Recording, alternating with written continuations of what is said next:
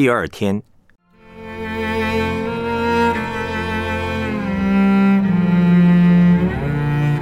专注在上帝的呼召。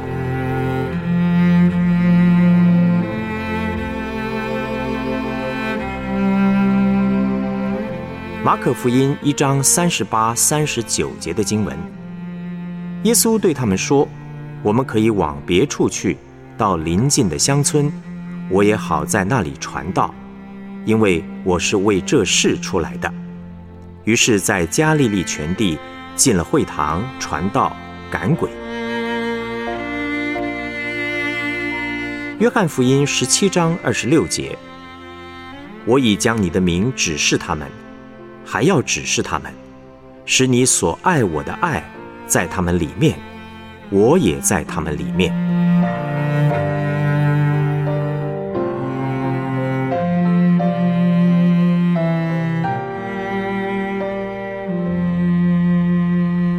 主题信息。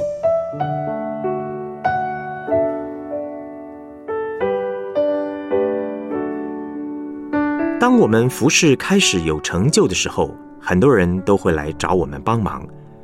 大家会不会因此而沾沾自喜，觉得自己很厉害、很有能力呢？我们不要上了魔鬼的当，变得骄傲自大。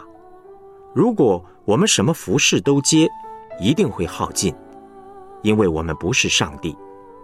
当耶稣祷告完了，西门彼得跟他的同伴来追他说：“众人都在找你。”意思是，他一定要留下来。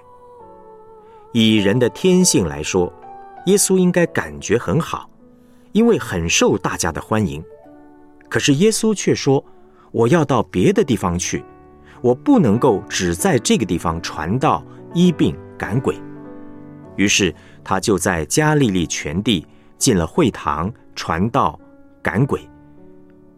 耶稣的服饰。是要把上帝的心意、上帝的爱、上帝的福音带给所有的人。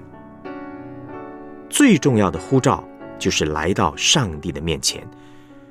我们最重要的呼召是来到上帝的面前，来到耶稣的面前，让圣灵不断更新我们，不然我们会失去方向。如果别人说好，我们就跟着去做；别人说不好，我们就不敢做，那就完了。耶稣给我们一个示范，他告诉我们上帝是怎么样的上帝，他告诉我们人该怎么活，他也告诉我们，我们片刻都不可以离开上帝，这是人活着最主要的目的。耶稣教导我们的祷告一开始就说：“我们在天上的父，愿人都尊你的名为圣。”愿你的国降临，愿你的旨意行在我身上，如同行在天上。你可以看马太福音第六章九到十节的经文，而这个就是敬拜。一开始的时候，就把自己归灵，属灵的灵。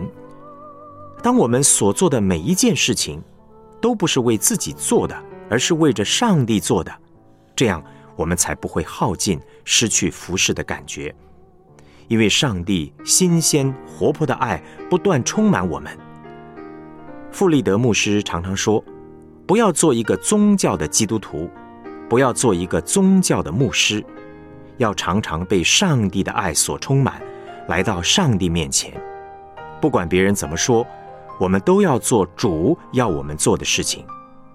耶稣已经示范给我们看了。”做主要我们做的事。有一个小组长跟我说，他好兴奋，因为上帝给他呼召了。可是他一想到平常忙小组的事、工作的事已经很辛苦了，要再多做些事情，他的焦虑指数立刻飙高。其实，如果看《相约在圣城》这本书，你就会发现，我们只需要问的是。这是不是上帝要我做的呢？要做的就做，其他的事就不要去做。我们华人真的很会算计，但其实我们只需要问一件事情：最最重要的一件事情，就是确定这是不是从上帝而来的护照。这若是上帝要我们做的，上帝会负责到底，我们才会有安息。若搞不清楚是不是上帝的意思，就接下一大堆工作服饰，一定会耗尽。若确定是从上帝而来的话，我们要从心里相信上帝会负责一切。我们面对各种侍奉需要临到的时候，要弄清楚哪些我们可以用祷告支持，哪些我们可以亲自做，哪些我们可以请别人帮忙。我们要讲清楚，为了要保守合一，因为人很容易受伤，要为了人的缘故多说明一些。必须要推掉侍奉的时候，也不要被撒旦控告。假如我们一天到晚都要活在控告里的话，我们就不要做事了。我们也不是为了讨好人，心里真的要明白上帝的旨意，在可能的情况之下。尽量保持跟同工交通，因为我们是基督的身体，我们互为肢体。凡事若都只想要自己做，那就麻烦了。我们彼此相爱，彼此连结，一起服侍上帝，我们才不会被耗尽，我们宣教才有力量。耶稣说，他来到世界上要舍命做多人的赎价，要服侍人，要按着上帝的心意。将上帝的名指示我们，好叫上帝的爱在我们里面。若我们是这样的服侍，我们就不会耗尽。我们可以做很多事，我们也可以拒绝很多事。不论如何，我们都是做仆人，是为上帝而做。我们不要做好人，要做义人，要照主的心来服侍人。耶稣如何，我们也要如何。我们做上帝的仆人，也因着上帝做人的仆人。仆人只是听主人的话做事，不是做自己喜欢的事，也不是做别人的事，乃是听主人的话，听主人的声音，做主人要我们做的事情。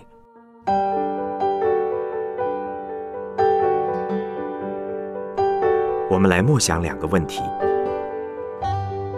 服侍主的工人，怎么样才能专注在主的身上？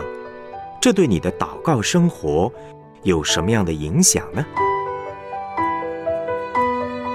此篇信息给你什么启发？你想要改变的是什么呢？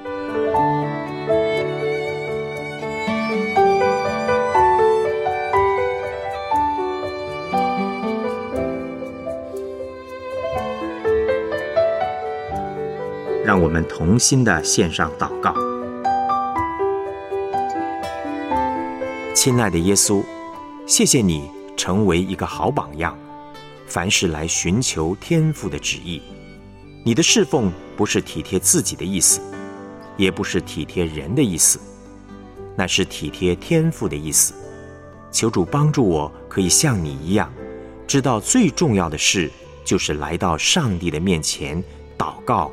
归零，以致我的服饰可以把上帝的爱、上帝的心意、上帝的福音带给人。奉主耶稣基督的名祷告，阿门。